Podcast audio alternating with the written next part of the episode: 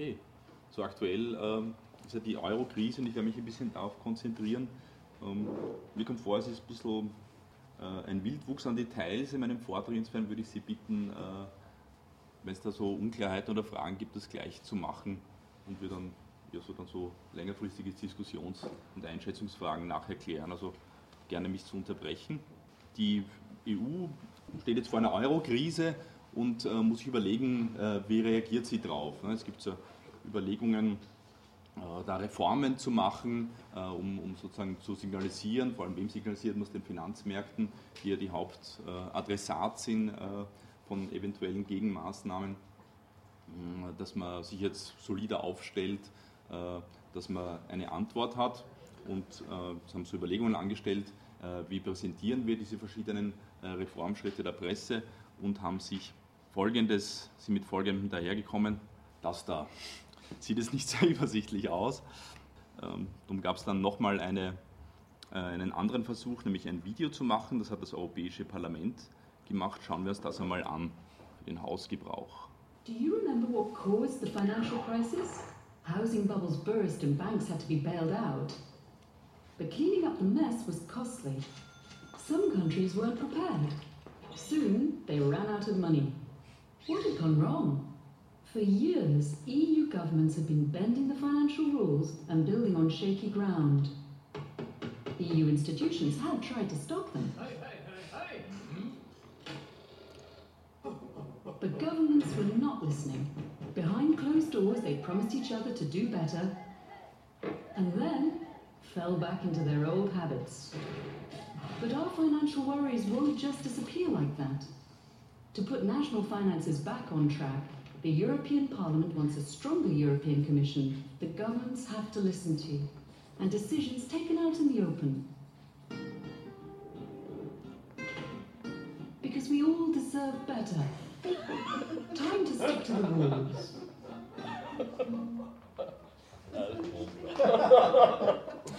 Ist ja schon viel verständlicher, oder? Die Geschichte ist offensichtlich ganz einfach. Äh, Staaten haben über ihre Verhältnisse gelebt, äh, Finanzminister Scheiß Fiskalpolitik gemacht, äh, deswegen Instabilität erzeugt. Und wir müssen jetzt einfach äh, der europäischen Dimension mehr Macht geben, dass sie den unverantwortlichen nationalen Finanzministern, die sogar schon mit Bevölkerungsprotesten zu rechnen haben, weil sie so unverantwortlich sind, streng auf die Finger schauen und sozusagen eine strikte Einhaltung der, der EU-Regeln für vor allem nationale Budgets einhalten. Und äh, sozusagen diese, das ist so ein, ein, Werbefilm, der sozusagen legitimieren soll, dass das Parlament äh, äh die Kommission dabei unterstützt, äh, was auch äh, und den EU-Rat, diese, diese EU neuen Reformen, äh, die den Brüssel-Eurokraten sprech Sixpack tragen, weil sie sozusagen ein aus sechs Gesetzesvorschlägen bestehendes neues Regelwerk für die EU-Wirtschaftspolitik sind, ähm, mhm. warum das äh, gut ist. Äh, und darauf werde ich mich äh, im ersten Schritt konzentrieren. Hier noch eine Übersicht über den Vortrag. Also zweiter Punkt, dieses EU-Sexpack, was erwartet uns da? Die Entscheidung ist in den, äh, im, im, Rat im Juni, also nächste, übernächste Woche, äh, fällig, insofern äh, recht aktuell. dann gehe ich in einem zweiten Schritt ein, was ist sozusagen die Vorgeschichte, in welchem Kontext findet das statt und nenne äh, drei Kontextfaktoren, aus denen man diese Krisenantwort verstehen kann. Also wie sich die Krise bislang entwickelt hat, äh, wie ist die Situation in den Krisenländern, die ja in diesem Filmchen da als, als Schuldige äh, genannt worden sind mit ihrer Unverantwortlichkeit. Und drittens sozusagen die institutionelle Struktur der, der Währungsunion, das Euro-Paradigma, welchem Leitbild genügt das. Das sind die drei Kontextfaktoren, die ich auf den eingehen werde. Dann noch eine Übersicht auf was für Optionen äh, gibt es in der aktuellen Schuldenkrise, was wurde gewählt, was nicht und warum. Und fünftens, weil das eine innenpolitisch äh, sehr relevante Diskussion ist in, in Überschussländern wie Österreich, äh, Österreich und der Rettungsschirm, na, die Empörung darüber, wir zahlen für faule Griechen, heute wieder äh, ohne Schlagzeile, Griechen kosten uns 6 Milliarden interessant, wie die auf die Zahlen kommen. Es entspricht nicht meinen äh, Geschichten, abgesehen von anderen Faktoren. Äh, insofern vielleicht relevant oder interessant äh, für Sie und euch, äh, darüber uns noch auszutauschen, wie man sich dazu positionieren soll. Also zunächst ähm, dieses Six lesen? Nein.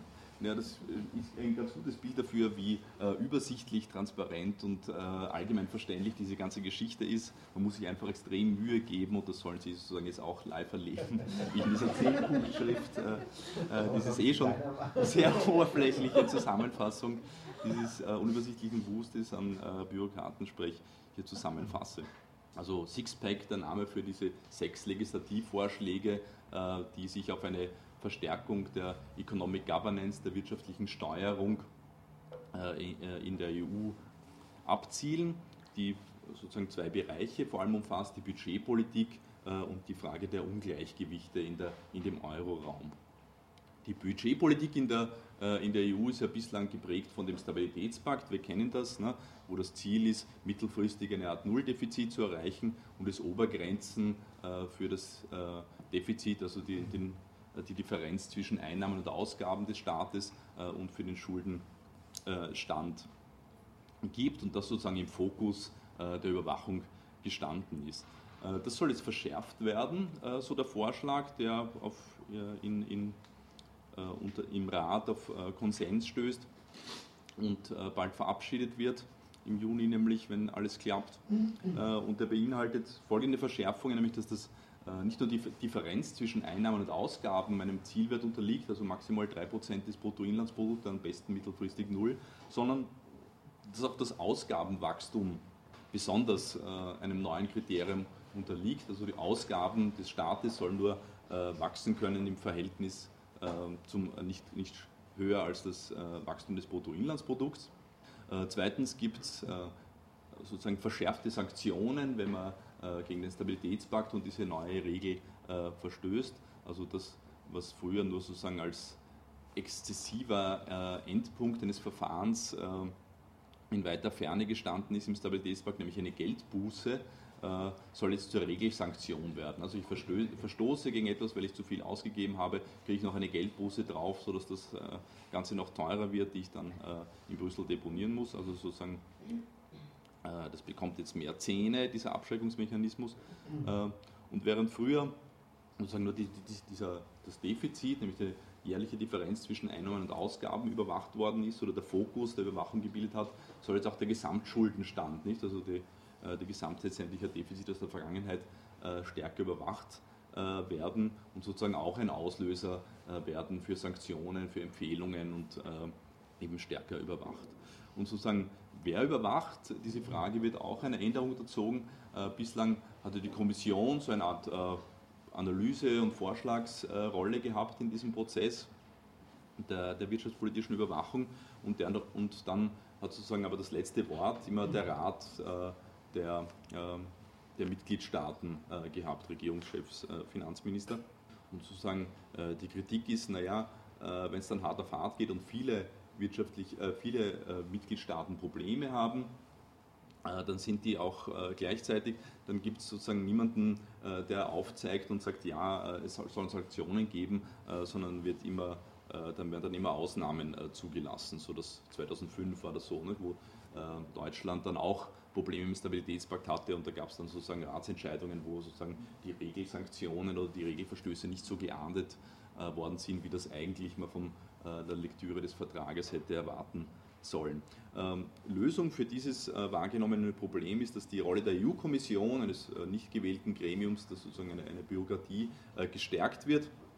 Und sozusagen die bestimmen im Wesentlichen darüber, ähm, ob es jetzt Sanktionen geben soll, ob das ein Verstoß ist oder, oder angemessen. Und sozusagen die, die Rolle des Rates wird dann darauf beschränkt, dass sie wenn Sie sozusagen eine Mehrheit zustande bringen, das abzulehnen, können, müssen Sie binnen zehn Tagen äh, ein Veto erheben, dann geht das noch. Also die Hürden, äh, sozusagen Empfehlungen der Kommission äh, zu kippen, wird dadurch enorm erhöht, weil es sozusagen eines großen politischen Aufwandes, eines großen Konsenses äh, und, und, Schnelligkeit bedarf, äh, um Kommissionsentscheidungen äh, zu kippen. Ich meine, vieles, was man dann was, was ist die Kritik? Äh, vieles äh, ist eh äh, deutlich, ich will es dann nochmal explizit nennen. Wenn diese beim ersten Punkt Ausgabenwachstum Fokus, ne, der Fixierung auf die Staatsausgaben ne, äh, verstellt, ein bisschen, verstellt den Blick auf die strukturellen Einnahmenlücken Und sagen wir die Frage, äh, gibt es zu wenig Einnahmen, äh, gibt es eine verfehlte Steuerpolitik, das gerät ja gar nicht in, in, in den Blick. Ne? Weil im Grunde sozusagen ein, die, die frühere Norm des Stabilitätspakts, nämlich das Defizit klein zu halten, hätte ich auf verschiedene Weise erfüllen können. Ich kann auch ganz viel die Ausgaben wachsen lassen, äh, wenn ich nur dafür sorge, dass genug Steuereinnahmen gibt, um die ähm, zu decken. Das geht jetzt nicht mehr, weil sozusagen ein überproportionales Ausgabenwachstum, egal ob jetzt defizitfinanziert oder einnahmenfinanziert, gilt als nicht in Ordnung.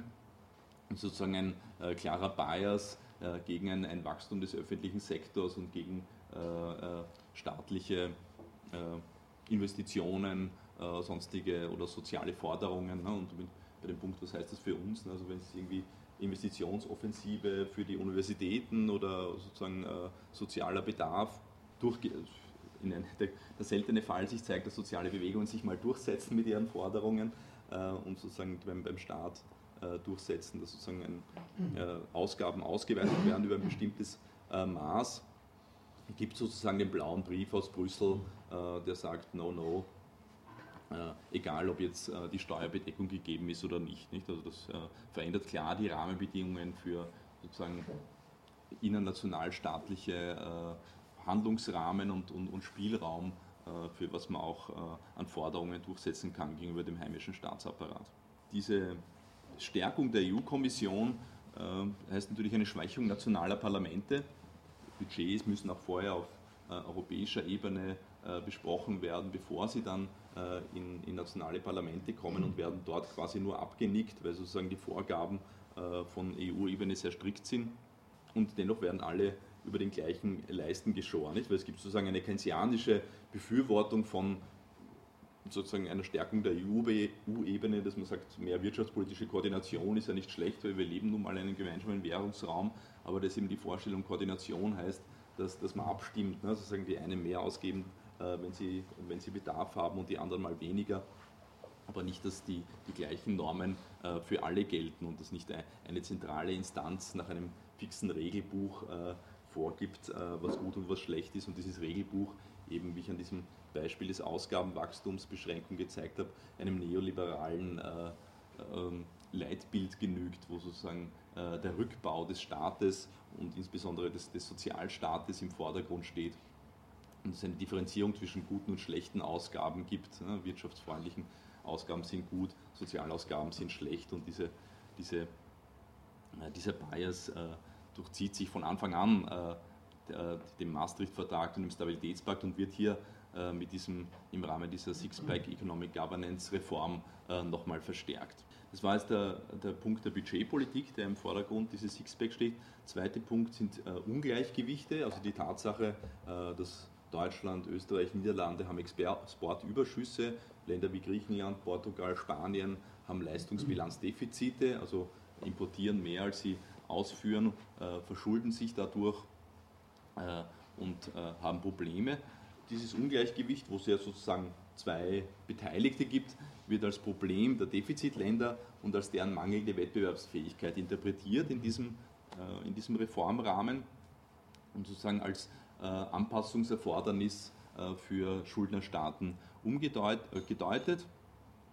Und als Lösung wird sozusagen die äh, ein Monitoring-Mechanismus, ein Überwachungsmechanismus für Leistungsbilanzungleichgewichte eingeführt, wo die Kommission wieder die Rolle hat, äh, also diese Überwachung durchzuführen und anhand von selbstgesetzten Kriterien äh, so ein Scoreboard einrichtet, wo, wo Punkte verteilt werden für wirtschaftliche Entwicklungen und Schwellenwerte, für zum Beispiel die Lohnentwicklung, ne, also sozusagen gesetzt den Fall, italienische Gewerkschaften setzen überraschend hohe Lohnforderungen durch, äh, die sozusagen diesem Scoreboard nicht genügen, gibt es löst das ein, ein Alarmsignal durch die Kommission aus. Ich glaube, es ist nicht so, so strikte Sanktionsorientierung äh, dann noch angedacht wie bei dem, im, im Rahmen der Budgetpolitik, äh, aber es geht in diese Richtung und sozusagen die, die monokratische Rolle der, der Kommission in diesem Prozess äh, ist ähnlich. Sozusagen die, die, die erste Säule in diesem äh, Gewirr an, äh, an EU-Reformen. Ähm, die äh, ins Haus stehen. Der zweite Säule ist, haben Sie vielleicht schon gehört, Euro Plus Pakt. Das ist ja, das ist ja überhaupt das ist ein Fehler, was da drunter steht. Da steht hier Selbstverpflichtung von 24 EU-Mitgliedstaaten zu Reformen. Das habe ich nicht so klein geschrieben, was eine besondere Bedeutung hat, sondern das ist ein Transkriptionsfehler. Das Kleingedruckte, auf das kommt es an. Ja. Das ist aber nicht der, äh, nicht der wichtigste Punkt dieser Folie, will nichts heißen. Also ist sozusagen ein Zusatz, äh, geht darauf zurück, dass äh, Deutschland äh, gefordert hat, es muss äh, äh, auch weitergehende Reformen in anderen Bereichen geben, also dass Pensionen äh, gekürzt werden und dass es eine Schuldenbremse gibt, so wie in Deutschland. Und zielte vor allem auf die, diese Südländer. Und sozusagen herausgekommen ist der, der Euro-Plus-Pakt, wo jetzt das bedeutet, dass die Euro Gruppenmitglieder und einige weitere Mitgliedstaaten, die sich freiwillig angeschlossen haben, sozusagen eine Willenserklärung abgeben öffentlich, wo sie sich dafür, dazu verpflichten, äh, selber Reformen vorzuschlagen, die sozusagen gute Signale an die Finanzmärkte äh, senden, dass äh, sie urreformwillig sind und alle Forderungen erfüllen, die man sich so denken kann. Ist jetzt im Vergleich zu dem Sixpack, das ja wirklich rechtlich bindende Neuerungen vorsieht, nur eine Absichtserklärung und insofern nicht so, nicht so strikt, hat aber in der in, der, in dem Diskurs zur, zur, zur Entstehung von diesem äh, und in Debatten, wie, wie man das, dieses Paket da geschnürt hat, eine wichtige Rolle gespielt, äh, weil es viel Aufmerksamkeit absorbiert hat. Ne? Das war also zumindest bei den Leuten, die sich damit beschäftigt haben. Ähm, und vielleicht ein bisschen ein, äh, die Funktion einer Nebelgranate erfüllt, weil es sozusagen recht harte und äh, direkte Sachen angesprochen hat, eben dieses äh, Rentenkürzungen im Süden und äh, Schuldenbremse für alle. Und da haben sich dann viele, äh, die sozusagen sich damit beschäftigen, so Gewerkschaften und so, daran abgearbeitet und das kritisiert, während so diese Sachen mit dem Sixpack dadurch ein bisschen aus dem Fokus geraten sind. Und das sind eigentlich die, die harten Neuerungen, die auch rechtliche Bindungswirkung entfaltet haben und sind deshalb, also soweit ich das sehe, da relativ wenig beeinsprucht worden und ist auch jetzt absehbar, dass das jetzt ohne äh, größere Widerstände durchgewunken wird im äh, Europäischen Rat. Und das äh, dritte Element ist sozusagen die, die Permanentmachung des, des Rettungsschirms äh, für Mitgliedstaaten. Es hat ja im, im Mai 2010 ähm, aus Anlass Griechenlands und in weiterer Folge Irland und Portugal äh, so einen, einen Rettungsschirm, ist das genannt worden, äh, aufgespannt worden, wo äh, sozusagen Geld bereitgestellt wird, um sozusagen äh, Mitgliedstaaten, die in Zahlungsschwierigkeiten geraten, weil sie von äh, den Finanzmärkten kein neues Geld kriegen für ihre Staatsschulden, sozusagen von den anderen Mitgliedstaaten Geld zur Verfügung gestellt wird, um ihre Schuldenrückzahlungsfähigkeit aufrechtzuerhalten. Rettungsschirm ist hier in Anführungszeichen, es natürlich ein bisschen Euphemismus ist. Die Frage ist, wer wird da gerettet? Ne? Wird der Staat gerettet oder werden die Banken gerettet, die den Staaten das Geld äh, Schulden. Das suggeriert jetzt ein bisschen äh, so eine Wohltat, die es ja nicht ist, weil äh, de facto ist ja für diese Kreditvergabe, die die EU-Mitgliedstaaten ihren in Not geratenen Kolleginnen zur Verfügung stellen, ähm, ziemlich strikte Auflagen zu erfüllen. Also es gibt ein, ein, quasi ein Strukturanpassungsprogramm, das sozusagen den klassischen IWF-Strukturanpassungsprogrammen in dritte Weltstaaten um nichts nachsteht. Die Sache ist auch nicht billig, es gibt da keine extrem konzilianten Zinsen, sondern das ist äh, äh, durchaus äh, teuer und sozusagen äh, eben verzinst und keine, keine Schenkung, sondern ein Kredit. Und was äh, bei diesem permanenten Rettungsschirm im Vergleich zum bestehenden Rettungsschirm geplant ist, dass sozusagen die Deutschen durchgesetzt haben, äh, um sozusagen die innerstaatliche Legitimität von der Sache zu erhöhen, dass Privatgläubiger eingebunden werden sollen. Und das ist ja derzeit ähm, eine große Debatte, ob und wie das geht im Kontext der, der Neuverhandlung des Griechenlands-Pakets. Ich wollte mal kurz innehalten äh, nach diesem Schub an äh, elenden Facts und Sie fragen, ob Sie dazu etwas zu sagen haben, etwas zu fragen oder so. Ich hätte eine Frage, ist dieses Miteinbinden von Privatgläubigern nicht überhaupt eine Voraussetzung, dass dieses Werkel-Rettungsschirm überhaupt funktionieren kann? ähm, dass die, die Finanzmärkte und die Akteure auf den Finanzmärkten dann wieder Geld über Staatsanleihen aus den Staaten pressen können. Mhm. Weil als solches sehe ich den Rettungsschirm, sehe dann eigentlich wie eine Art Notstandsverordnung, mit der die Finanzmärkte ihre, ihre Macht konsolidieren.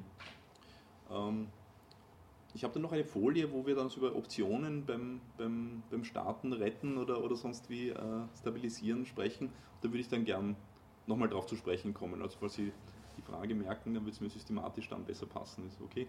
Ja. Ich würde gerne mal nachfragen, ähm, also vielleicht habe ich das äh, verpasst oder überhört, ob das Erfolgsversprechen ist. Also ich meine Erfolgsversprechen im Sinne von, kommt das durch den Rat? Also das ja, ganz, würde ich von ausgehen, ja, ja. Also oft ist es ja so, dass eine Stärkung der Kommission eigentlich gegenüber dem Rat nicht durchsetzbar ist. Mhm. Aber in dem Fall ist quasi die, der Druck so hoch, dass dass die Kommission sich da. Also, wenn ich das recht verstanden habe, ist das relativ äh, abnickungsreif. Ne? Und noch, sagen, bei, dem, bei dem Rettungsschirm, da, da, da deuteln sie noch herum. Äh, eben Frage private Gläubige Einbindung, ja, nein, wie verpflichtend Formulierung. Aber bei dem Sixpack äh, ist mein Eindruck, dass da äh, nicht viel Veränderung kommen wird. Ähm, beim Rettungsschirm ähm, würde ja auch interessieren, wenn ich so, so als Laie, wenn das so beobachte und sage, okay, Griechenland ist so stark verschuldet, schafft das jetzt aus einer Situation nicht heraus, selbst wenn die Schulden noch gleich bleiben würden. Jetzt kriegen sie noch mehr Schulden und dann wird gesagt von der Politik, ähm, ja, die müssen dann halt hart arbeiten oder was auch immer und, und ähm, dann können sie das wieder zurückzahlen. Aber so, wenn ich so vom Gefühl her das sehe, ähm, man, Österreich entwickelt sich weiter, Deutschland, alle entwickeln sich weiter, wie soll da jemals Griechenland mhm. sozusagen das zurückzahlen können? Und ähm, ich weiß nicht, ob meine Sicht da richtig ist und, und, und wie das die die Politiker sehen, ob, sie das, ob die das wirklich daran glauben, dass das Griechenland jemals zurück wird. Über viele Aspekte der Frage würde ich auch gern später sprechen, wenn wir über, weil sozusagen ich dann einen eigenen Punkt ähm, Optionen in der, in der, Schuldenkrise, wo ich auch nichts Tolles anzubieten habe, wo wir so die Optionen äh, diskutieren können. Und die Frage, ob glauben die das wirklich? Ich meine, die, ich gestern schon gesagt, ich meine, der ganze EU-Ansatz zur, zur Krisendings ist es Zeit kaufen. Ne?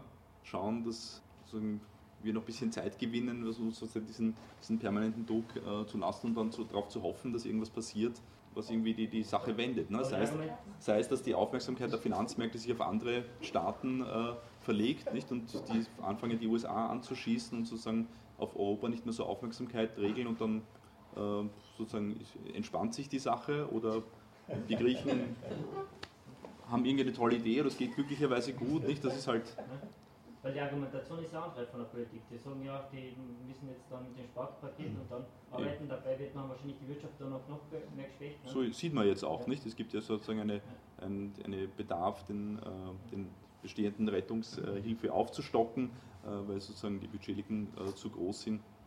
Und es ist immer prophezeit worden, ne, sozusagen so, so ein hartes Anpassungsprogramm, wenn man eh schon schwach ist, äh, knickt das Wachstum ein und während die Steuereinnahmen äh, ausfallen, das Defizit erweitert sich weiter, also dass das kein toller Plan ist für Griechenland, aber es gibt natürlich die Legitimitätshürden, nicht? So die, es gilt, es ist unpopulär, sozusagen auch nur Kredite äh, zu vergeben an andere Mitgliedstaaten, weil eben jahrzehntelang, aber ich greife vor. Ich höre jetzt einmal auf und äh, mich da nicht zu wiederholen. Haben Sie noch was, was nicht zur Schuldenkrise ist? Ja, ja eine Verständnisfrage, ob ich das richtig verstanden habe, nämlich damit also Ausgabenwachstum, äh, kontrolliert, also wenn ein Staat sozusagen und deswegen mehr Geld hätte für Ausgaben, dann würde das äh, eine Sanktion hervorrufen? Ja, kommt darauf an, wie, wie groß sie aus, wie viel sie mehr ausgeben. Nicht? Wenn sozusagen die Ausgaben größer sind als das, das Wirtschaftswachstum, die Ausgabenwachstum größer ist als das Wirtschaftswachstum, dann, dann wird auf die Finger geklopft. Ne? Und sei es auch. Ja, aber das, das, wird, also das Wirtschaftswachstum, äh, verändert sich ja nicht dadurch, wenn ich jetzt irgendwie äh, also eine neue Steuer Nein, das ist die Messlatte, das ist die Messlatte, ne? das ist die Messlatte für die Auslösung der Sanktionen. Also sagen wir, das Wirtschaftswachstum ist 3% nächstes Jahr und ich plane, weil ich eine neue Vermögensteuer äh, mir super Einnahmen ins Budget gespielt habe, ich, ich plane ein Ausgabenwachstum von 4%, dann ist das nicht in Ordnung. Also ich glaube, Sie haben das schon richtig gesehen. Ne? Frage, äh, die Personen, die dahinter stecken,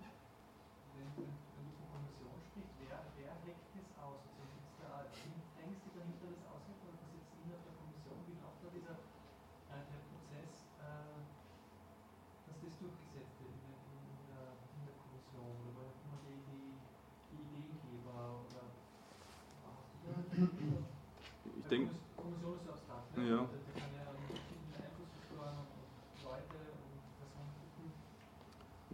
Auch noch später zurück, zurück zu sprechen, aber es einfach liegt in einer Tradition äh, von, von so einer Denke. Ne? Das ist einfach ein zu Ende, zu Ende Abspulen eines Programms, das schon lange in den Schubladen liegt. Ne? Die wollten das immer schon. Es geht also um institutionelle Eigeninteressen. Die Kommission kriegt durch diesen Prozess mehr Macht. Ne?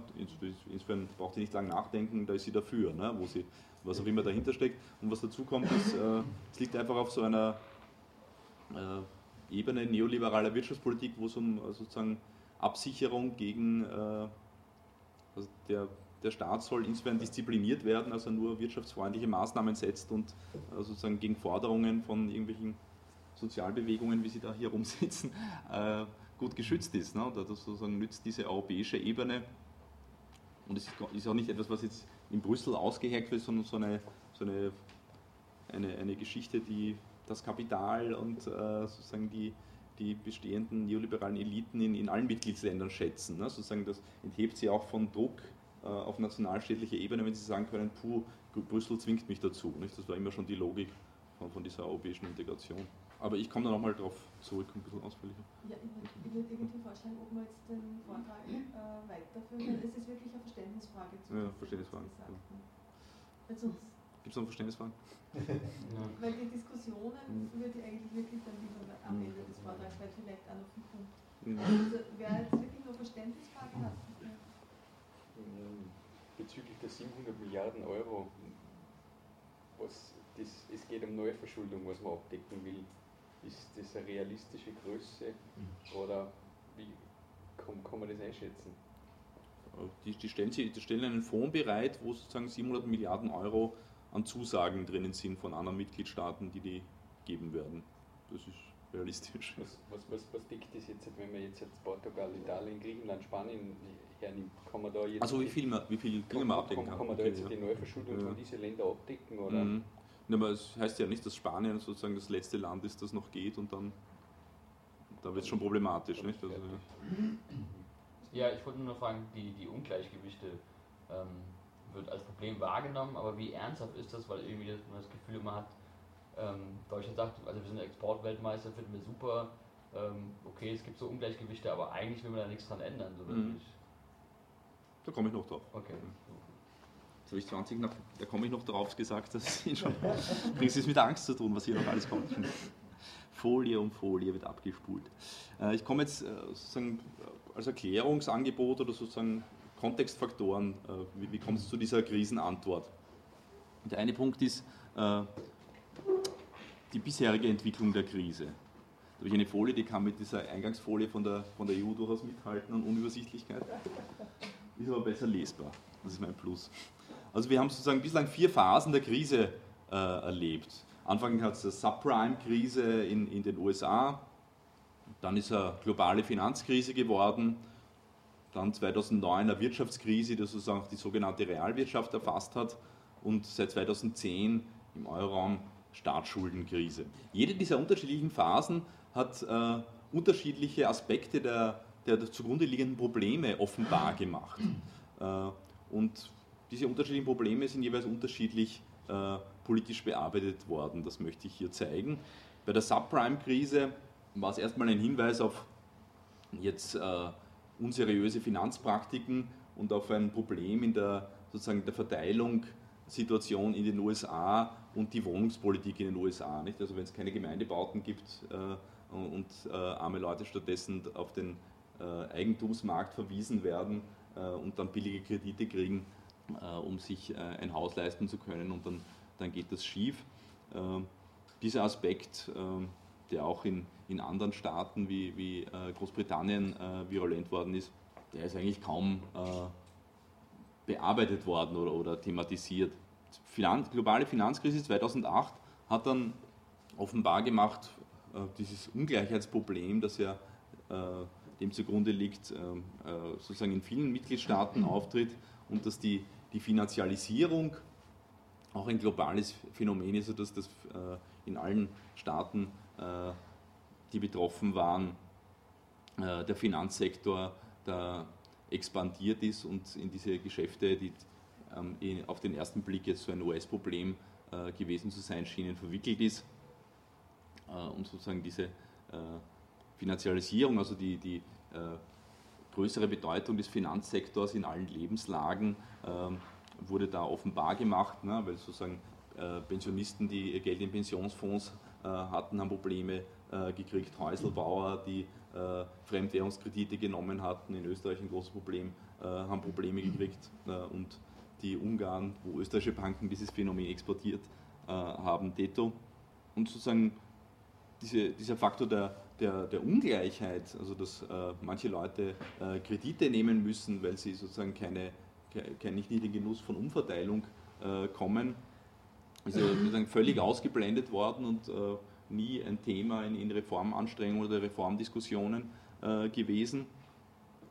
Und sozusagen das, was man als Finanzsektorreform äh, in Angriff genommen hat, hat sozusagen die, die einzelne Aspekte der, dieser äh, Finanzmarkt-Governance verschoben, also dass man mehr Aufsicht und weniger Selbstregulierung äh, des Finanzmarktes äh, vornehmen muss und sozusagen, dass die Regulierung ein bisschen verstärkt wird und Banken man mehr auf die Finger schaut, aber sozusagen die, den Aspekt Finanzialisierung, also die Stellung des Finanzsektors in der Gesamtwirtschaft und ähm, Fragen von, muss der Finanzsektor schrumpfen, ja oder nein, sind nicht thematisiert worden. Äh, insofern auch eine eher schwachmatische äh, Bearbeitung dieses in der zweiten Krisenphase offenbar gewordenen äh, Problemaspekts.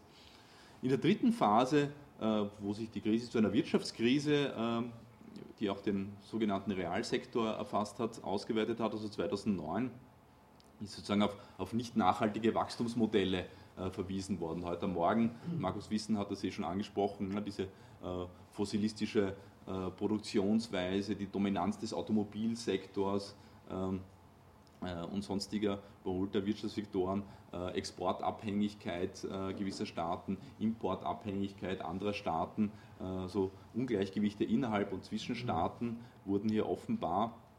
Wie ist das bearbeitet worden? Auf der G20-Ebene, also der, dem Forum der 20 äh, größten äh, Wirtschaftsmächte, ist so ein Prozess eingeleitet worden, äh, wo man sozusagen sich darauf einlässt, sozusagen Wachstumsmodelle aufeinander abzustimmen. Aber es ist klar, dass sozusagen da die, die Eigeninteressen zu groß sind und ähnlich wie in anderen Fragen der internationalen Politikkoordination, äh, dass da keine, die USA, China nicht davon abhalten werden, jetzt weiter zu wachsen oder sozusagen den, äh, die, die Währung äh, so und so niedrig zu, zu bewerten, sondern allenfalls kleine Anpassungen äh, drinnen sind und sozusagen, dass die, die nationale äh, Wege dadurch nicht davon abgeleitet, äh, abgehalten werden können. Und in der EU ist sozusagen ist schon angesprochen worden, ne, es gibt Leute, Länder mit Exportüberschuss und welche mit äh, Defiziten, sozusagen die Anpassungslast rein den Schuldnerstaaten aufgebürdet wird und äh, Gläubigerstaaten äh, fein raus sind.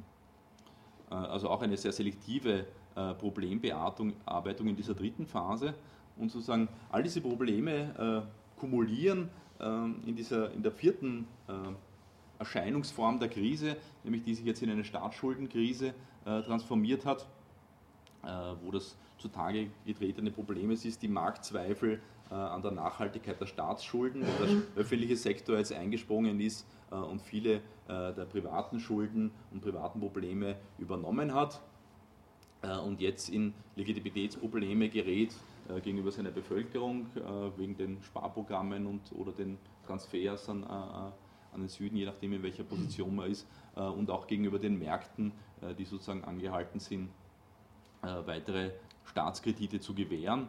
Da steigen jetzt die Zweifel und auf diese Phase der Krise kommt jetzt die bislang stärkste und die, die klarste Antwort, ähm, nämlich dieses von mir vorgestellte äh, Reformvorhaben der, der Europäischen Union, Sixpack und, und Rettungsschirm. Und sozusagen der, äh, zusammenfassend kann man sagen, dass eben äh, verschiedene Krisendimensionen in der wandelnden Gestalt äh, äh, der Krise sehr unterschiedlich wahrgenommen worden sind. Und die, die EU-Antwort auf die Krise jetzt eine sehr selektive ist auf einen einzelnen Aspekt dieser, dieses Straußes an Problemen die Frage ist jetzt, warum diese selektive Problemwahrnehmung? Die offizielle EU-Antwort darauf lautet, lautet naja, es liegt an den Problemen der betroffenen Krisenländer die sogenannten GIPS-Länder, also Griechenland, Irland, Italien, Portugal, Sport, äh, Spanien, die auch schon pejorativ Peaks-Länder genannt worden sind, wie Schweine, äh, was definitiv sehr aussagekräftig ist über die, die Schuldzuweisung, die mit diesem Akronym verbunden ist. Und dieses Eingangsvideo, das ich gezeigt habe, hat ja äh, schon die, die Analyse klar gemacht, es handelt sich um Budgetsünder, Leute, die schlecht gewirtschaftet haben, äh, unverantwortliche Finanzminister, die äh, zu viel Geld ausgegeben haben, mehr über ihre Verhältnisse gelebt haben. Äh, das ist sozusagen die äh, Gesamtanalyse über diese homogen gemachte Ländergruppe. Homogen wird sie gemacht äh, mit diesem Akronym, hält aber den, also hat keine empirische Grundlage. Ne? Für Griechenland ich habe hier eine Grafik, die sozusagen die Entwicklung der Staatsschuldenquoten, äh, Bruttostaatsverschuldung in Prozent des äh, jährlichen Wirtschaftsleistung zeigt. Ganz äh, rote Linie, die, die, zweite von oben ist Griechenland, das immer das Paradebeispiel ist. Da ist die Analyse richtig, weil Griechenland äh, sozusagen ein, ein, von korrupten Eliten äh, gecapturter äh, Staatsapparat ist, der neben vielen strukturellen Problemen und einfach eine, eine lange Historie äh, hohen Schuldenstandes hatte äh, und äh, eben auf einem hohen Niveau lag, Italien detto. Aber bei anderen Staaten, wie, wie unten Irland oder Spanien, sieht man, dass die äh, seit Mitte der 90er Jahre eigentlich sinkende Schuldenstände hatte. Äh, und die, beide waren ja auch, galten als Musterschüler in der EU, die waren die super äh, Sparmeister, die vorbildlich alle diese neoliberalen äh, Vorgaben eingehalten haben, brav konsolidiert haben, Reformen, liberales Wirtschaftsmodell, Spanien vorbildliche Bankenregulierung und so gemacht haben.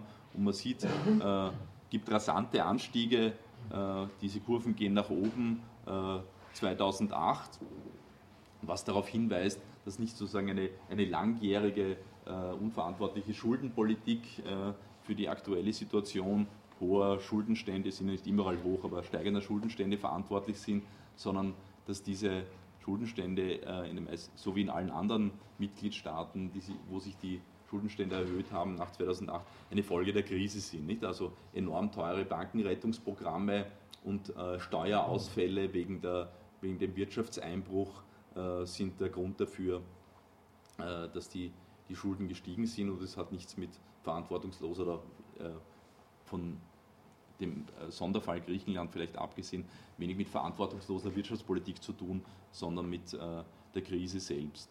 Zur Frage äh, äh, faule Griechen, die ja vielleicht in diesem Kreis irrelevant ist, aber äh, sozusagen in der, in der, sonstigen Öffentlichkeit eine große Rolle spielt. Merkel hat das auch gesagt, Spanien soll mehr arbeiten, weniger Siesta machen, für die Griechen detto.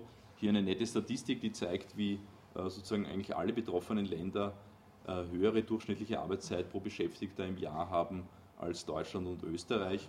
Also ein Motivationsdefizit haben diese Menschen dort nicht. Oder an, an mangelnder Ausbeutung leiden sie nicht. Sozusagen dennoch äh, haben diese, die, diese GIPS-Staaten äh, Leistungsbilanzdefizite, also sie äh, importieren mehr als sie exportieren. Äh, und deshalb äh, wird es ihnen die Anpassungslast aufgebürdet. Nicht dagegen oder das zu relativieren, äh, ist zu sagen, nicht, dass das eine Defizite des anderen Überschüsse sind. Nicht? Der Kollege hat es ja heute schon gesagt, die Kommission oder der EU-Diskurs sieht diese, diese Leistungsbilanzdefizite als, als Ergebnis eines über die Verhältnisse gelebt haben. Äh, aber das Spiegelbild sind eben Überschüsse äh, bei Staaten wie Deutschland, Österreich, Finnland, Niederlande und sozusagen die Südländer waren halt die nützlichen Konsumidioten für diese Überkapazitäten, die hierzulande aufgebaut worden sind. Und es wurden da gute Gewinne gemacht. Nicht? Und das ähm, auch eine symmetrisch, also faktisch eine symmetrische Situation, wo es, zwei Parteien gibt und die Frage, wer sich anpassen muss, äh, jetzt ökonomisch äh, nicht vor der Hand äh, geklärt ist, ne? sondern das ist eher eine politische Machtfrage, dass man natürlich als gläubiger Staat in einer äh, komfortableren Situation ist und deswegen auch in der EU sich durchsetzen kann und die Anpassungslast äh, auf die äh, Importländer verschieben kann, die jetzt sozusagen sich einschränken müssen, um wieder ihre Leistungsbilanzdefizite zu senken, während die, die Deutschen, Niederländer, Österreicher und so weiter sozusagen weitere Überschüsse frönen und nichts tun wollen, um die interne Nachfrage zu stärken, wie der Keynesianer sagen würde. Und sozusagen die dahinterliegenden Faktoren wichtigen sind ja die Lohnstückkosten, wie viel ein Beschäftigter verdient für das Werkel, das er produziert. Und ich habe hier drei, in der rechten Grafik drei äh, Kurven, wo sozusagen Spanien äh, gelb, Griechenland blau und Deutschland schwarz gezeichnet wird. Das ganz gut zeigt, während die, dass die, die, die Südländer eine, eine, eine schöne, nicht exorbitant, sondern kontinuierliche äh, Lohnsteigerungen durchaus moderat äh, in, den, in den letzten zehn Jahren erlebt haben. Äh, bei Deutschland sozusagen eine Lohnsenkungs- oder eine Lohnstückkostensenkungsstrategie äh, verfolgt worden ist. Also man könnte es flapsig sagen, eine, eine, äh, die anderen aus dem Markt gedampft haben. Ne? Die haben da einfach ähm, Hartz-IV-Reformen oder so ist da äh, Agenda 2010 sicher zu nennen. Die haben einfach Arbeit äh, billiger gemacht äh, und so Wettbewerbsvorteile erzielt und die anderen mit ihren äh, Exporten so zugemüllt, dass die in vielen Märkten einfach nicht mehr konkurrenzfähig waren, sofern sie mitkonkurriert haben. Bei Griechenland ist das Sonderproblem, dass die halt einfach eine extrem schwache Industrie überhaupt haben. Da gibt es äh, wenig Industrie, aber bei vielen anderen Staaten ist das einfach eine, eine Auskonkurrenzierung, die sozusagen für den Gesamtraum negative Auswirkungen hat, äh, weil sie deflationär wirkt. Also der zweite Kontextfaktor, die Frage Krisenländerschuld äh, ist so eindeutig nicht, sondern es ist ein symmetrisches äh, Problem, das man eigentlich auch symmetrisch bearbeiten müsste, was in der EU-Strategie nicht getan wird. Eine kurze Frage ist, Spanien verdient das jetzt dann besser als, als Deutschland, dann kann man nicht so sagen. Ja? Kann man nicht so sagen, weil es ist immer im Verhältnis zur Produktivität ah. hier ein Lohnstückkosten. Ne? Warum geht Deutschland nach oben da? Jetzt zum Schluss? Ist mir nicht ganz klar, weil das, die, die Timeline hört 2009 auf und nachher geht das Ding rauf. Ähm, ich weiß nicht. Aber ich meine, ich glaube, die letzten Lohnabschlüsse waren nicht so schlecht. Ich, glaube, Sie haben mhm. Also ich glaube, das inflationsbedingt sein, dass es, dass es aufgeht? Inflation haben wir nicht, in, also nennenswerte in, in, in Deutschland. So, es war in den Medien, dass die Inflation jetzt also steigt. Ja, die ist Nahrungsmittel, Nahrungsmittelpreisbedingt. Ne, die, also bestimmte Komponenten äh, unterliegen Inflation die Nahrungsmittelpreise, aber normale Güter oder so nicht. Also das ist ein sehr selektiver, selektiver Sektor der Wirtschaft, der, der inflationären Entwicklungen unterliegt und das liegt an. Das könnte ja dann nach Folgewirkungen auf andere Sektoren haben, wenn die also könnte Folgewirkungen haben, wenn sozusagen die Gewerkschaftsmacht so groß wäre, dass sie, dass sie Anpassungen durchsetzen könnte. Das ist äh, seit in den letzten Jahrzehnten eigentlich unwahrscheinlich. Ne? Also das gibt keinen Automatismus das war die Geschichte, die man in den 70er Jahren erzählt hat. Ne? Sozusagen äh, Italien Scala Mobile, zum Beispiel automatische Indexierung äh, der, Lohne, der Löhne an die Inflation und so. Nicht? Das ist alles abgeschafft worden und das war ein Teil der, sozusagen der, der Währungsunion, Disziplinierungsrahmen, ne? dass diese äh, Inflationstreiber, sozusagen, dass die Beschäftigten ein automatisches äh, Recht hatten, sozusagen Ausgleiche zu, Teuerungsausgleiche zu kriegen, das ist nicht mehr normal. Ne? Das ist äh, heutzutage außergewöhnlich wegreformiert worden. Und was ich da gerade gesagt habe, ist eben ein Ausdruck äh, dessen, was ich hier Europaradigma genannt habe, also eine, äh, eine neoliberale äh, Denkweise hinter der gesamten institutionellen Architektur, äh, auf die der Euroraum gebaut ist. Er versteht sich selbst als Stabilitätsgemeinschaft, wobei Stabilität als Preisstabilität vorrangig äh, gedacht wird nicht etwa als ökonomische Stabilität oder, oder Finanzstabilität oder sonst irgendwas, sondern Preisstabilität und alle, alle Ziel, alle wirtschaftspolitischen Instrumente sich vorrangig an diesem äh, Ziel auszurichten haben. Ne?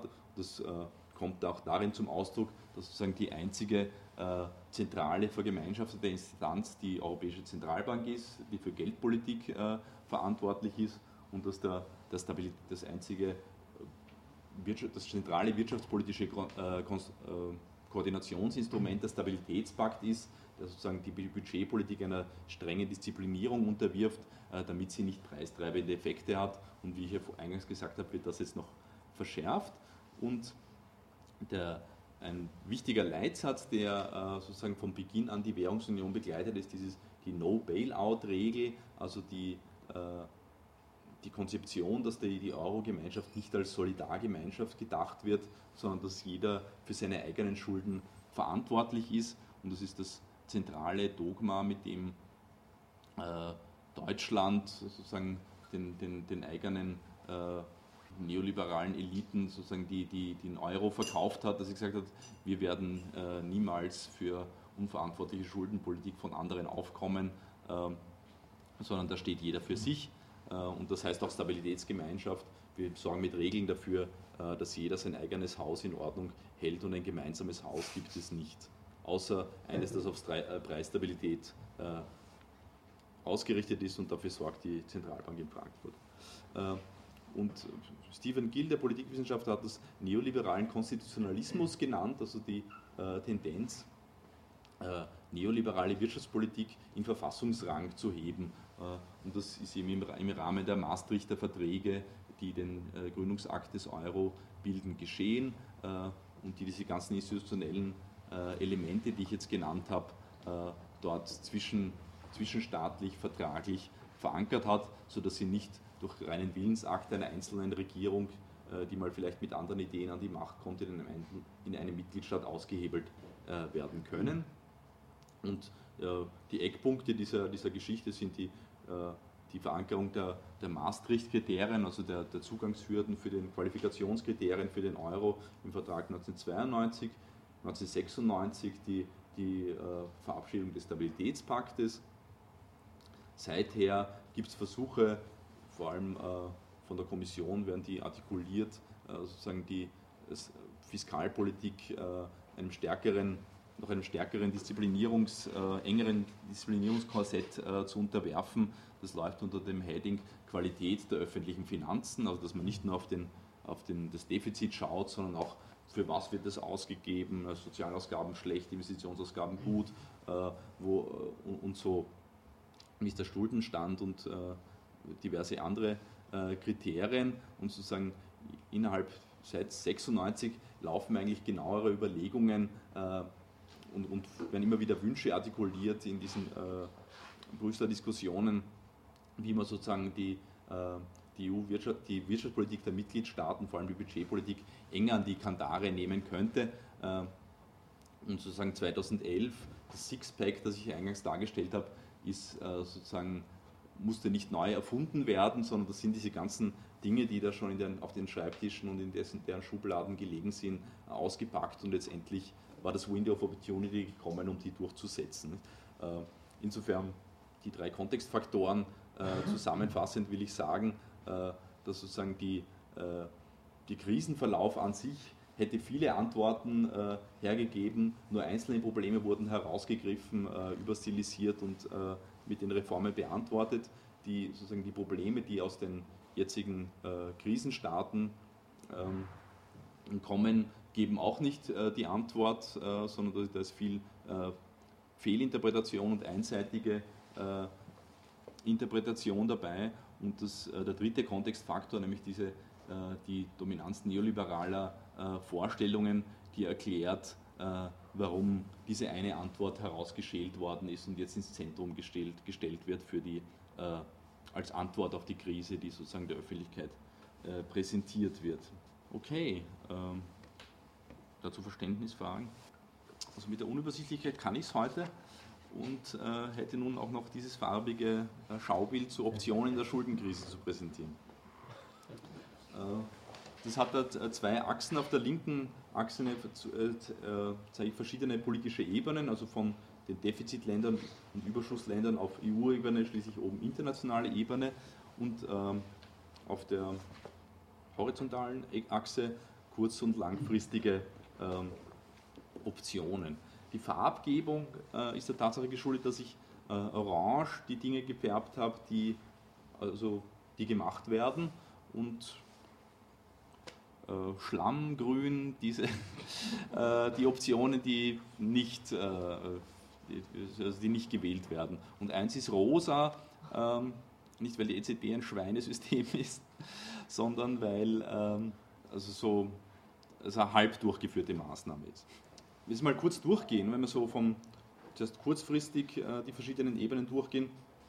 Was könnten, was haben die Defizitländer für, für eine Option kurzfristig? Sie, also wird eh äh, genannt, sie könnten in Insolvenz gehen und sagen, wir, wir zahlen unsere Schulden nicht mehr.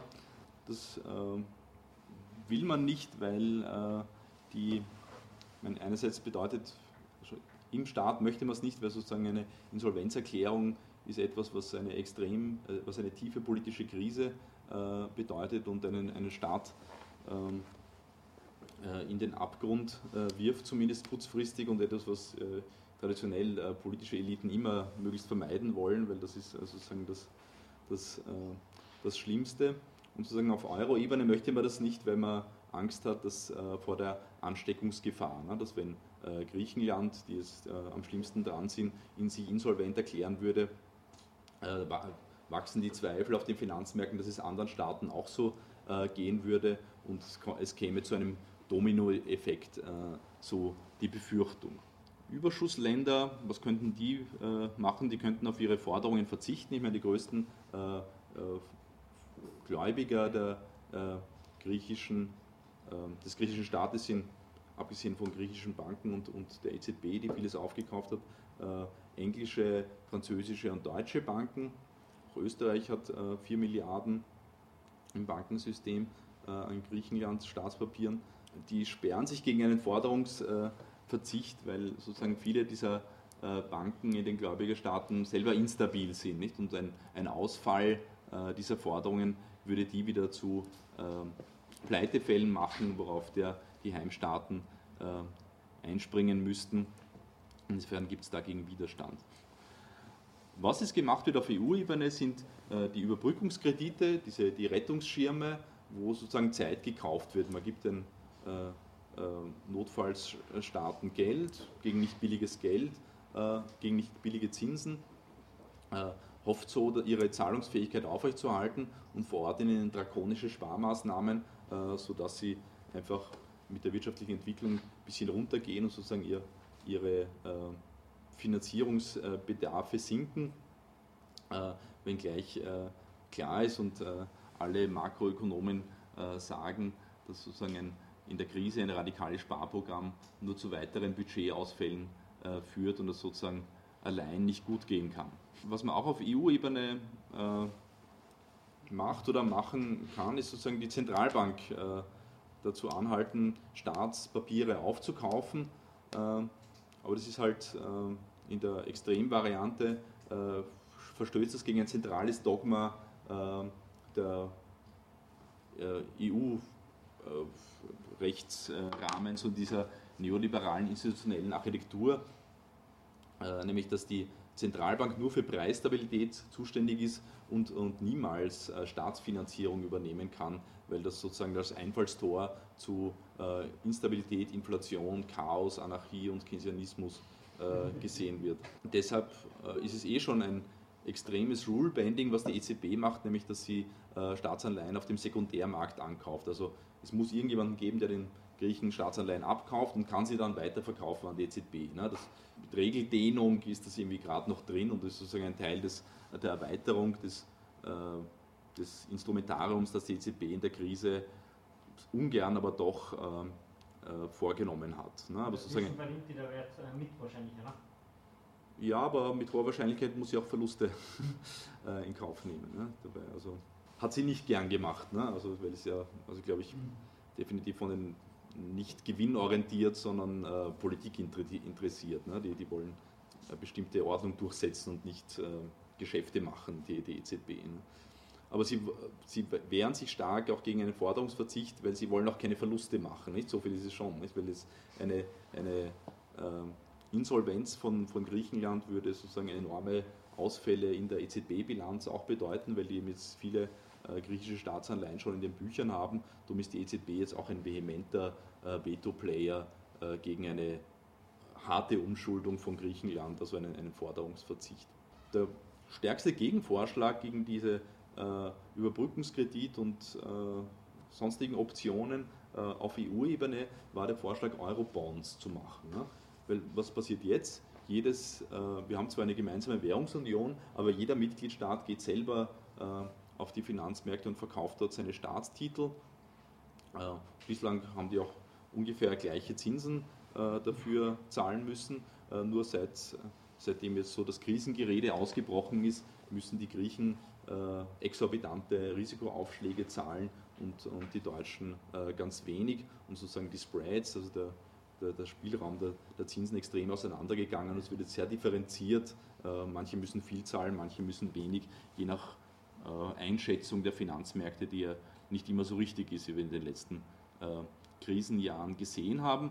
Drum der Vorschlag, hauen wir es doch alle auf ein Backel, wie der Wiener sagt, äh, und geben wir gemeinsame Eurobonds aus, also alle Finanzierungserfordernisse, die alle Mitgliedstaaten pro Jahr haben, sollen in einer gemeinsamen Euroanleihe über den Finanzmarkt finanziert werden und nicht mehr deutsche, griechische, portugiesische, sondern ein Euro äh, Schuldenaufbringungsinstrument, sodass dann äh, alle den gleichen Zinssatz zahlen und die Griechen nicht von den Griechen nicht 25 Prozent verlangt wird. Nicht? Das impliziert ein gewisses äh, Risikogemeinschaftsgarantiemodell, wo man sozusagen enger aneinander äh, rückt, als das äh, etwa den Deutschen lieb ist, äh, die doch befürchten, dass sozusagen dieser gemeinschaftliche Zinssatz, der sich einspielt, ein bisschen höher ist als der, den sie jetzt zahlen äh, müssen. Und deswegen äh, sind sie extrem dagegen, die deutsche Regierung, und haben diesem Vorschlag eine Absage erteilt, wobei die Frage ist, ob das ökonomisch äh,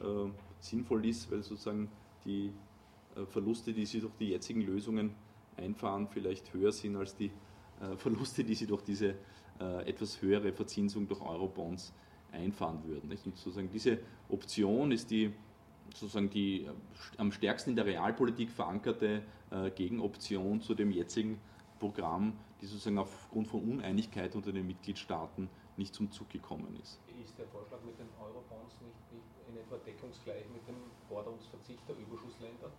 Das käme dem eigentlich gleich, wenn, wenn die Überschussländer jetzt. Nein, weil alle Schulden werden bedient unter dem Euro. Forderungsverzicht heißt, äh, gewisse Schulden werden nicht bedient. Ne? Und beim, beim Eurobonds äh, heißt, wir tun, es gibt keinen Forderungsverzicht, sondern wir tun nur äh, unsere Schuldenfinanzierung auf eine gemeinsame Basis stellen. Es gibt dann Umverteilungsaspekte darin, ja, ne? aber sozusagen ist ein anderer Mechanismus und eine andere Größenordnung und sozusagen, wer die Staatsschulden hält, der ist dann feiner raus ne, bei dem Eurobonds-Ding, weil der kriegt auf jeden Fall sein Geld zurück, wenn das klappt. Nicht? Während beim Forderungsverzicht muss jemand de facto verzichten auf die Geschichte. Nicht bei den Eurobonds hat nur, haben nur vielleicht die Deutschen einen Nachteil, weil sie ein bisschen höhere Zinsaufschläge haben. Nicht? Weil Überschuss in der Forderungsverzicht muss ich vielleicht noch äh, klären. Ja, da verzichtet sind jetzt nicht die Staaten, weil es schulden sich ja nicht Staaten gegenseitig Geld, zumindest vor dem bis zum Rettungsschirm, sondern die Gläubiger von den Staaten sind private Banken, Versicherungen, Pensionsfonds äh, und so. Und, ja, die Eurobonds werden ja auch wieder von privaten Playern genau, gehalten ja. auf Finanzmärkten und die würden dann ja auch. Äh es geht darum, wer haftet dann, ne? Bei den Eurobonds wahrscheinlich die ganze EU, oder? Ja. Wenn, genau, die Haftung ist ja das Stichwort, nicht? Eurobonds ist ein Haftungsverbund, äh, wodurch die Glaubwürdigkeit bei Gläubigern steigt und die Zinsen sinken. Und Forderungsverzicht heißt, die Gläubiger müssen bei manchen äh, Schuldnern auf Rückzahlung verzichten. Das ist was anderes, also, kann ich schlecht erklären. Also sie verlieren in beiden Fällen Geld. Die, die Gläubiger ver verlieren im, bei den Eurobonds kein Geld. Also wir bekommen weniger Zinsen. Also ja, aber dafür haben sie auch weniger Risiko. Ne? Weil sozusagen das, ja, das, Risiko wird da eingepreist in den höheren Zinsen. Nicht? Du hast nichts davon, wenn du ein tolles Zinsversprechen hast, dafür ist das Ausfallrisiko 90 Prozent. Ne? Das ist so ökonomisch. Es geht nicht nur um die Zinsen, sondern auch das Verhältnis von Zinsen und Risiko. Ne? Du, musst, musst so hohe Zinsen äh, gewähren, weil, das, weil dein Risiko eben so groß ist, nicht? so dass es sich im Mittelwert. Äh, praktisch gesprochen, jetzt, jetzt weiß nicht, ob das so abläuft, aber wenn jetzt irgendein Player äh, griechische Staatsanleihen hält zu sehr hohen Zinsen und jetzt kommen plötzlich die Eurobonds und die werden jetzt umgetauscht, dann verliert er ja quasi Geld und das, das Ach so, meinst du? Ja. Davor, das, das käme einem Forderungsverzicht, der verstehe, verstehe, ja. Ja, ja, okay. wäre dasselbe, ob ich es jetzt Eurobonds nenne ja, oder Forderungsverzicht. Verstehe, verstehe. Das ist offen, ne? ob jetzt sozusagen was mit bestehenden äh, Schulden passiert, ist offen. Ne? Es ist nicht gesagt, dass sozusagen äh, erstmal ist klar, dass Eurobonds für, für neue Verschuldungen ab heute gelten, ne, für zukünftige Finanzbedarfe. Was mit den Altschulden passiert, gibt es verschiedene Varianten. Nicht? Einige sagen Umtausch, aber sozusagen es ist nicht klar, dass äh, Altschulden in Eurobonds umgetauscht werden und ein Zinsabschlag äh, damit gemacht wird. Das, ist, das, wäre, das habe ich nicht dazu gesagt. Okay. Ich würde dich gerne bitten, ob du die restlichen Dinge ganz schnell anreißen kannst. Achso, wir reden schon stundenlang. Ja. Okay. Und es gibt vielleicht auch noch die eine oder andere Frage. Ah, ja. ja, dann sage ich vielleicht was, äh, was sozusagen. Und vielleicht was du noch als besonders wichtige ja, genau, ja.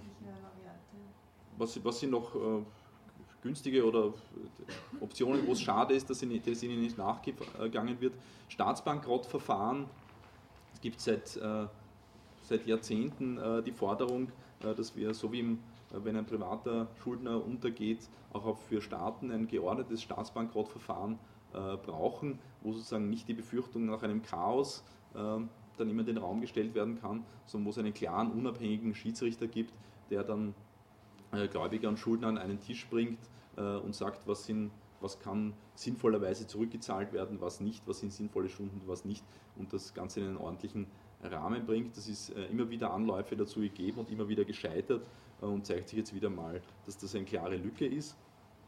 Und dann noch der Punkt Marshallplan. Ich meine, Griechenland äh, spart sich jetzt äh, ins totale Chaos hinein und es ist heute eh schon gesagt worden, dass es klar ist, äh, dass wir äh, dort für, das Auf, für den Aufbau einer nachhaltigen Wirtschaftsstruktur Geld brauchen, das nicht nur dazu da ist, Schulden zurückzuzahlen oder die Schuldtragfähigkeit zu stützen, sondern auch wirtschaftliche Strukturen aufzubauen. Äh, die brauchen Investitionen, äh, nicht Stützung für, äh, für Schuldrückzahlung. Das wäre meine Schlussfolgerung aus dem Schaubild und ja, hm, überzogen zu tun.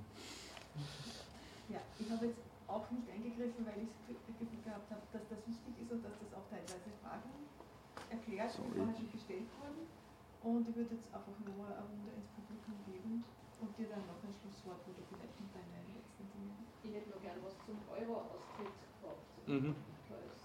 Ja, ich meine, das Problem äh, ist, ähm, alle griechischen Schulden sind in Euro dominiert. Das ändert sich nicht, wenn die austreten.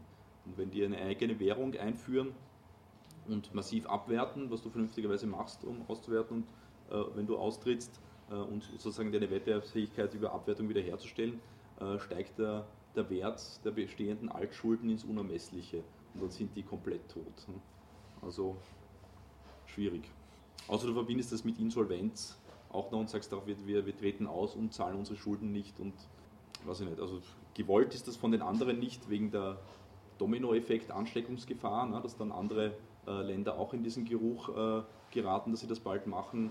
Ähm, und äh, auch in dieses Szenario gezwungen werden von der Finanzmarktentwicklung. Deshalb will das der, die Euro-Gemeinschaft nicht und die Griechen wollen es nicht, weil sozusagen diese Schuldenexplosion und die enorme Instabilität, äh, die damit äh, als Gefahr verbunden ist, man nicht leichtfertig in Kauf nimmt. Gibt es überhaupt rechtliche Möglichkeit, aus EU, ähm, aus dem Euro auszutreten? Gute Frage, äh, ist umstritten, aber es ist klar, na, wenn jemand nicht will, und rausgehen möchte, dann, dann wird er rausgehen. Also es ist ein komplizierter Prozess, aber du würdest niemanden zwingen, niemand hat ein Interesse, jemanden zu zwingen, in dem Club äh, bei, äh, dabei zu bleiben. Also das ist nicht denkbar. Wenn die raus wollen, dann gehen sie raus, ja, Punkt.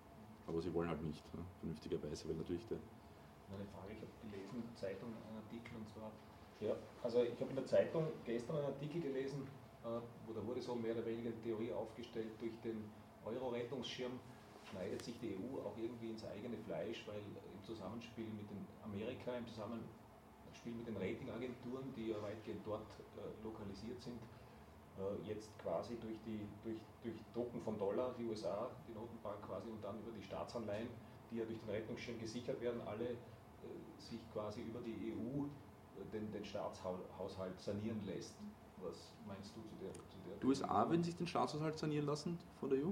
Quasi, ja, indem sie, okay. indem sie Dollar drucken und die amerikanischen Ratingagenturen äh, halten die, Zinsen auf diese äh, Pleitestatus eigentlich hoch und die EU garantiert mit dem Rettungsschirm, dass das Ganze auch schön funktioniert und weiterhin Geld abwirft. Mhm. Und so würde sich die USA quasi äh, auf Kosten äh, der, der EU oder der EU-Staatsbürger, jetzt einmal sage ich, den Staatshaushalt sanieren. Ist da was dran? Oder? Ich meine, die, die, das ist alles, alles ist so unübersichtlich und, und äh, nervig und uneinsichtig, dass man auch die vernünftigsten Köpfe leicht in Verschwörungstheorien äh, fallen. Ähm, dafür habe ich Verständnis, aber ich denke mal, es gibt andere Erklärungen. Ne?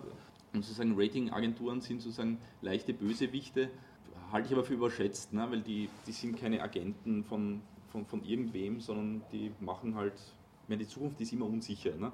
Man wirft ihnen immer vor, die würden äh, Sachen nicht voraussehen oder so, ja, alle anderen sehen es auch nicht voraus. Ne? Die, die sind nur Ausdruck von dem, was halt, was man normalerweise so sagt auf den Märkten. Ne? Die sind da auch nicht, weder gescheiter noch dümmer äh, und machen halt ihre Bewertungen und äh, sie werden dafür geschätzt, dass sie sozusagen unabhängig äh, sind und man sich an ihnen abputzen kann. Ne? Die machen die Bewertung und dann das ist so ein Referenzmaßstab, auf den man sich bezieht und ich glaube nicht, dass die äh, Akteure sind, die im Auftrag der US-Regierung ähm, Staaten schlecht bewerten. Ne? Also das, das machen, Finanzmärkte haben eine Tendenz dazu, zu Überschuss- und Unterschussphänomenen. Nicht? Wenn, wenn irgendwas positiv ist, dann sind die total sorglos und schütten das mit Geld zu und ja, super und großartig, da habt Und wenn irgendwo ähm, äh, Sorgen auftreten, dann sind sie ganz entsetzt und äh, tun das exzessiv in die, in die Höhe blasen. Nicht? Das ist keine Eigenheit von Ratingagenturen oder von amerikanischen äh, Häusern, sondern das ist einfach liegt in der Natur dieser Märkte.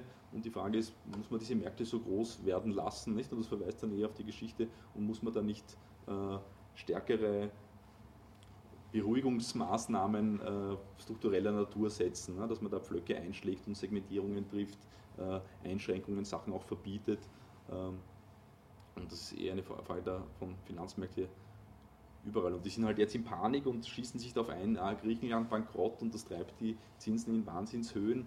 Und um äh, der Ansatz, warten wir ein bisschen, äh, in zwei Jahren schaut es vielleicht anders aus, ist sozusagen im Grunde kein unvernünftiger Ansatz äh, und kein unvernünftiges Motiv für den, für den Rettungsschirm, sozusagen Zeit kaufen, weil sozusagen in, in zwei Jahren schießen sie vielleicht auf die Amerikaner ein, nicht? Und dann wird sich diese, diese Theorie in Luft auflösen, wenn sozusagen äh, die Verschuldungssituation der Amis äh, unter Beschuss steht und vielleicht auch viele europäische Probleme sich lösen. Aber sagst, andere Lösungen wie Marshallplan oder, oder Eurobonds oder so finde ich noch vernünftiger.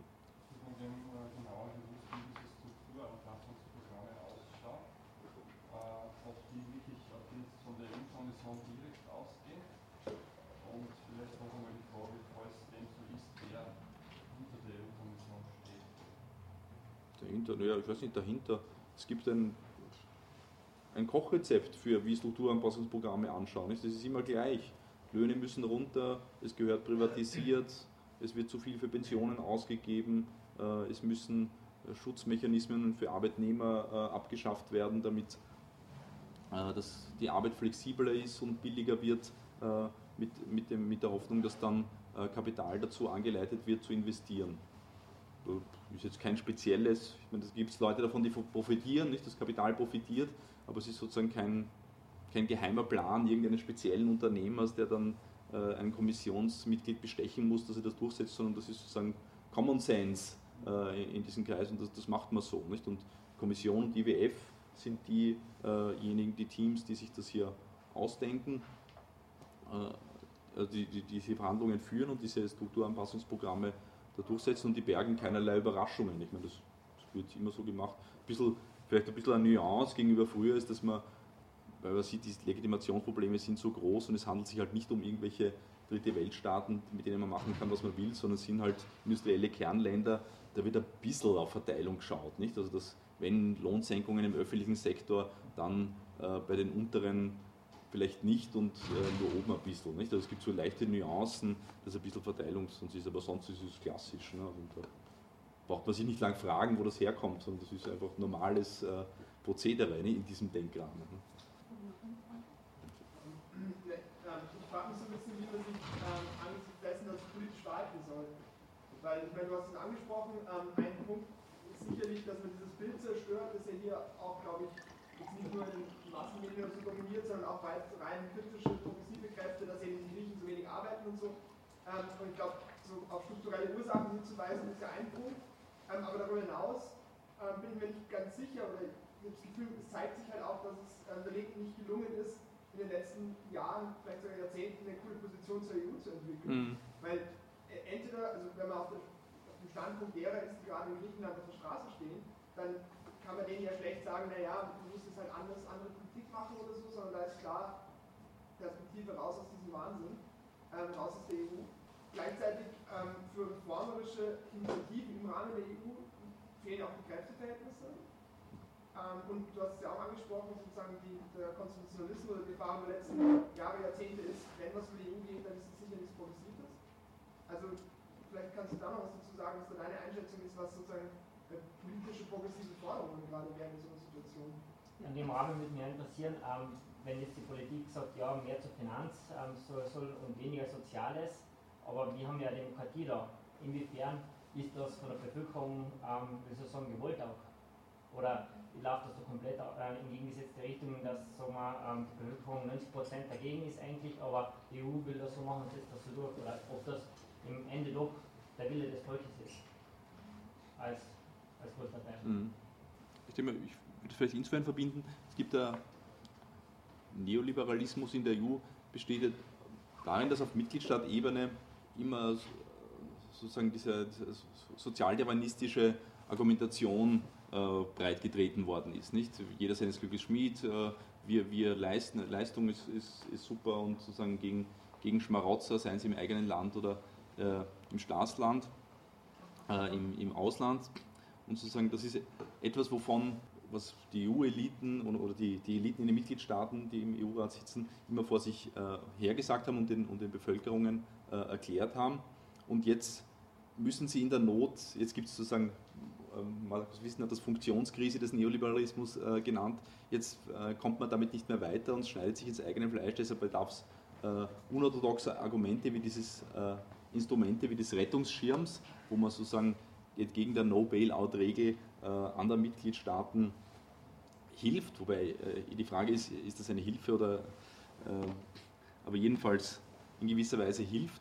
Und sozusagen jetzt kommen die Rechtspopulisten und sagen, Entschuldige, es habt uns äh, zehn Jahre erzählt, äh, keine Solidarität und so und jetzt ist dieses scheinbar solidarische äh, Instrument der Überweisungen nach Griechenland und sonst wie nötig. Also die, denen fliegt jetzt das eigene Paradigma um die Ohren äh, den bestehenden Regierungen. Nicht? Und äh, insofern würde ich mich äh, in der aktuellen politischen Auseinandersetzung tun die Rechtspopulisten in den Überschussländern sich auf diese Rettungsschirme einschießen äh, und sozusagen äh, die, die Entsolidarisierung das Wort reden und hier ähm, diese Debatte, der, der muss man sich stellen. Nicht? Und die Frage, zahlt Österreich drauf oder, oder bei, der, bei, der, bei der Hilfe für Griechenland, ist einfach da auch mal interessant, sich äh, äh, die, die Facts anzuschauen. Nicht? Österreichs Anteil äh, an dem, an dem Griechenland-Paket ist 2,3 Milliarden, ist kein Geschenk, sondern ist ein Kredit, äh, der noch dazu verzinst ist. Also zuerst erstmal gibt es Rückflüsse dann Griechenland ist der 15. größte Handelspartner von Österreich. Das heißt, jedes Jahr mehr als eine halbe Milliarde Exportüberschuss. Ne? Und sozusagen Geld ist reingekommen von den Griechen jahrelang. Frage ist, wie, ist, wie ist es verteilt worden? Österreichische Banken haben in Griechenland Exposure von 4 Milliarden Euro. Also äh, auch das wird dadurch abgesichert. Die Frage ist. Die haben Forderungen, die haben griechische Staatspapiere. Papiere im Wert von 4 Milliarden äh, in ihren Büchern. Die, haben denen, die sind Gläubiger von, von Griechenland. Naja, aber führt jetzt auch alles zu weit. Ja. Also jedenfalls der. Stützt die eigenen Banken und, und, und sozusagen auch die eigene Exportwirtschaft. Äh, und die, das wären vielleicht die Ansprechpartner für, für Kompensations, äh, innerstaatliche Kompensationsmaßnahmen ne, und weniger äh, die Griechen.